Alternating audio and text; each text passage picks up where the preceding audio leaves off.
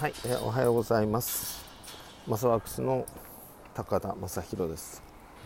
えー、アンチエイジング美容機講師ということでえっ、ー、と遠隔でねあの不特定多数というのかまあ最終的には特定多数になるんですけども複数の人に、えー、気候をかけるということをね2013年から、えサタデーナイトヒーリングというあの名前でね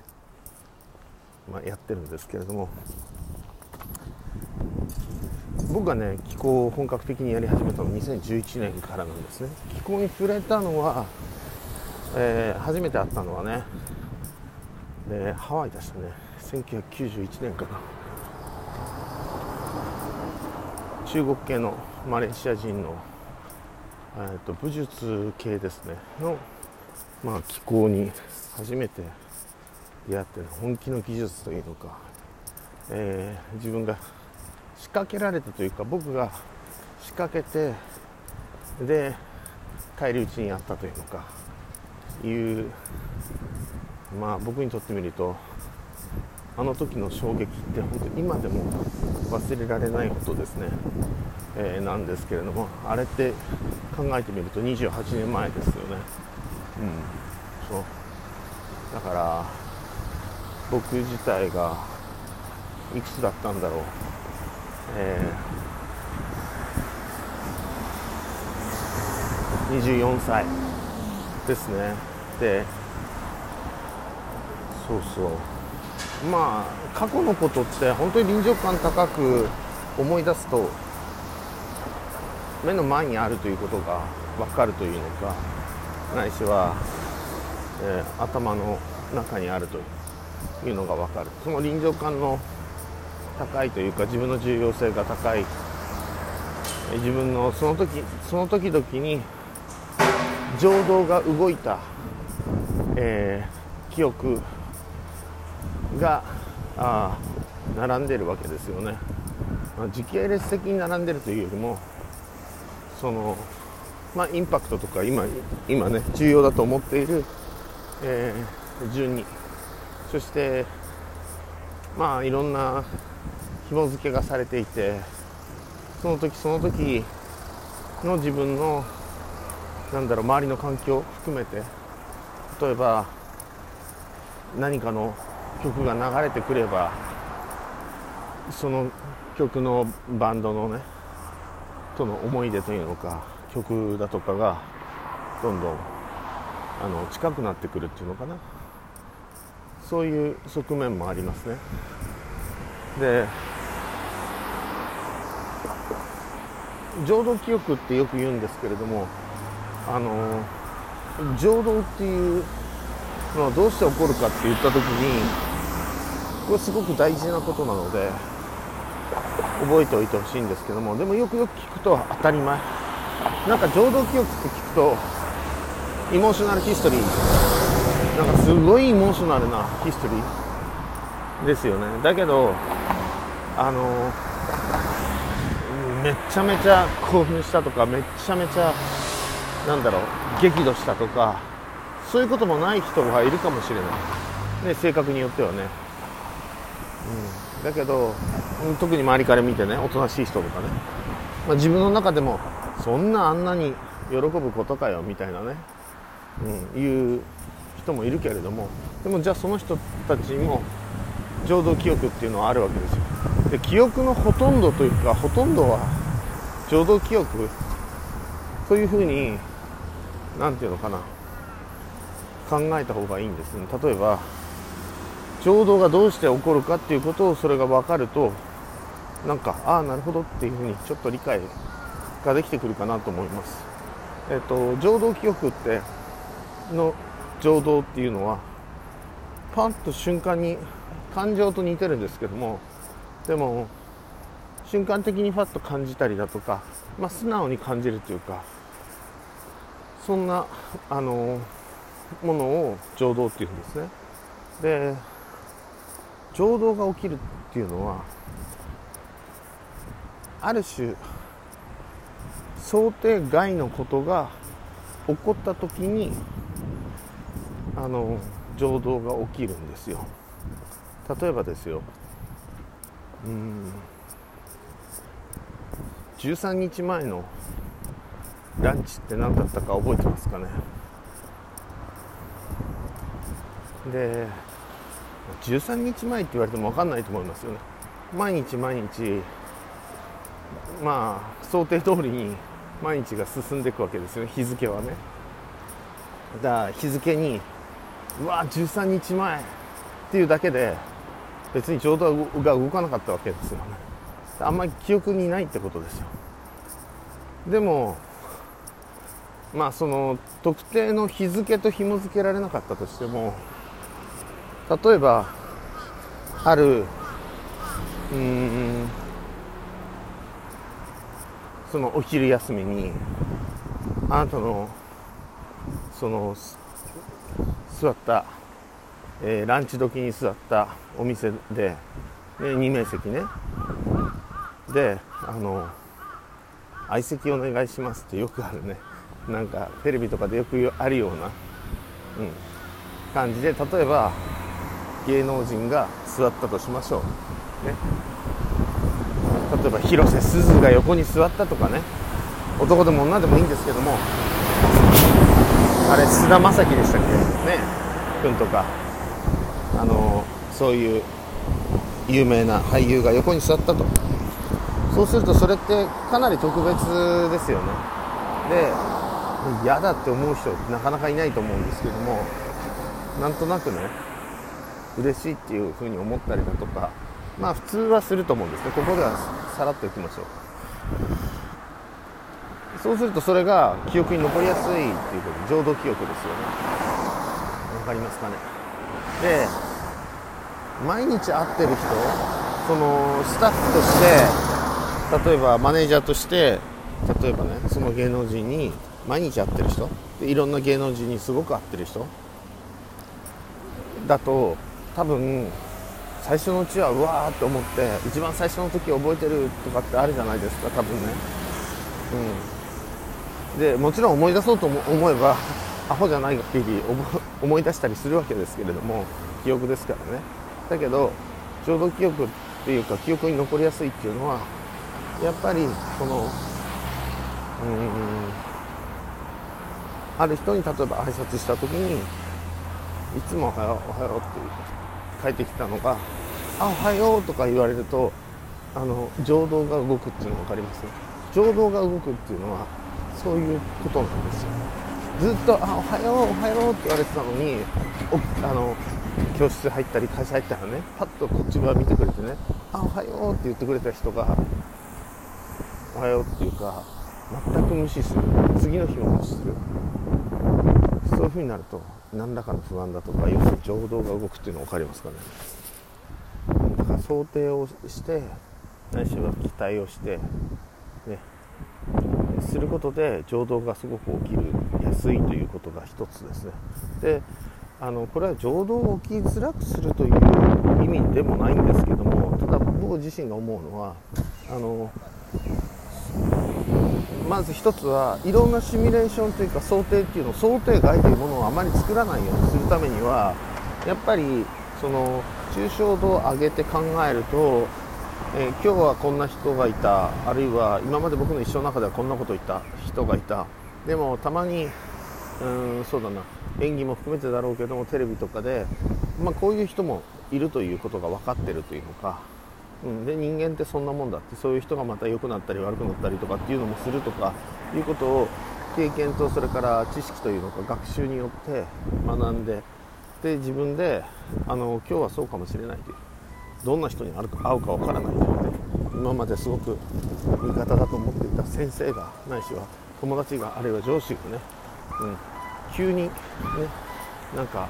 他のこともああのあるかもしれないけど原因としてはね、うん、あのいきなり切れることもあるだろうというね当たり前のようにね人間だからね。っていう感じであのそういう意味での想定をするそのシミュレーションというかあらゆるシミュレーションというのかいうのを抽象度上げてあの一回しておくといいです毎回毎回じゃなくても。そうするとかなり想定外ではないじゃないですかもう、なのであのいわゆる情動を感じてもいい。だけどそれに溺れないようにっていうあのアドバイスから情動っていうものを情動的に生きるっていうのは情動って結局は自動的に発火しちゃうものなのであのただその自動的にっていうのは自動的に絶対みんながこの光景を見ればこういう情動が発火しますよっていうことではないのであのそれをまあ特定のというのかその例えばネガティブな情動とかそういうものをあらかじめその想定そういう状況があってた場合にどうしたらいいとかそういうような知識も含めて入れておくことであの避けられるということですね。でさらに、まあ、起こったものはしょうがないわけですよね。例えばネガティブな感情であろうと、うん、ネガティブな感情が起こった時は例えば TPO をもちろんわきまえれば、ね、生理現象ですから情動っていうのはね情動は生理現象であるということなのであの生理現象であれば、まあ、トイレに行ってねおしっこしたりうんちしたりするのはねあの当たり前というか許されるわけですよね生理現象ですからだから、まあ、泣くのもその自分のね何て言うんだろう、えー、住んでる環境文化ね。例えば違う国に住んでる違う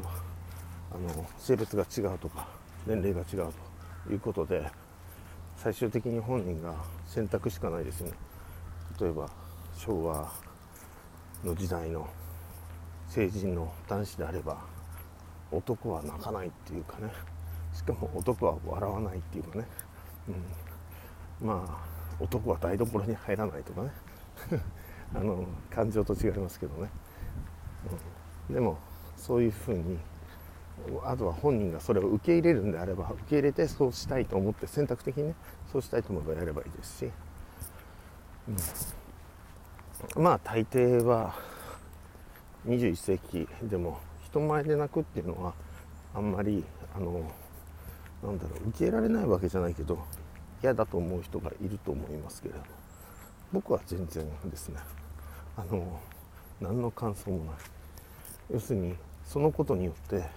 誰が僕に対して何を思ったところでああそうっていうだけなのであいつあんなところで泣きやがってとかね。涙を武器に武器にって男が泣いてもただ単にみんなでねだらしねえと思われるだけだろうっていう人も情けないと思う何て言うんだろう。弱っちいって思われるだけだろうっていうあの人もいるでしょうけれども。まあそれもこれもあんまり僕には関係ないっていうか人の評価は関係ないっていうふうに思ってるので。ただそれなりにそう口はでは言ってもなんか恥ずかしいとかね、うん、それがどこからどう来るのか分かんないけど全く芯がないわけではないので。その辺はそれなりにあの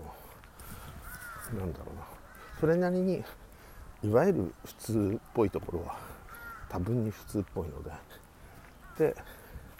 えー、こういうラジオをねラジオっていうのかなんだっけポッドキャストをやってるので情動についてね皆さんにお話ししてきましたけどいや本当にね僕ほどその何歳ぐらいまで、うん、やっぱりね4030 78ぐらいまでかな。までは僕ほどなんか情動的、うん、なんていう直情的、うんね、人がいないっていうぐらい本当に異常レベルでしたね。本当に異常レベル。なんかね瞬間湯沸かし器みたいな感じでなんかがでカーンって引っかかったら「おいお前こら」みたいな。本当にねそういう感じ、